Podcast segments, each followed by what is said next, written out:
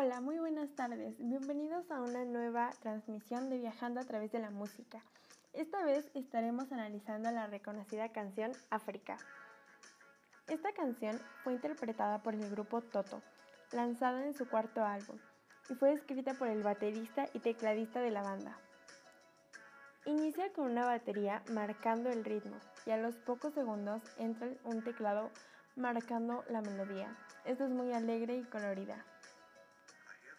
A los pocos segundos entra un hombre cantando, con voz tenor, ya que es muy brillante y tiene un timbre claro. Al principio es muy calmado el ritmo y la voz del solista es muy tranquila, le da una sensación de que él está relajado. Posteriormente entran varias voces acompañando al solista. El tipo de canto es en armonía, ya que las voces que acompañan al solista van creando diversas voces. Estas parte en lo personal es mi parte favorita de la canción, ya que es como un glow up. Primero va calmado y después inicia la fiesta. La canción habla de dos enamorados, o eso me da a entender la primera frase, que se traduce, esta noche oigo el eco de los tambores, pero ella solo oye susurros de alguna callada conversación.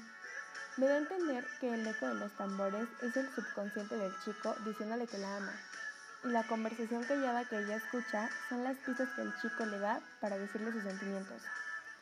Pararé aún ansiado por el camino, esperando encontrar algunas viejas palabras olvidadas o melodías antiguas.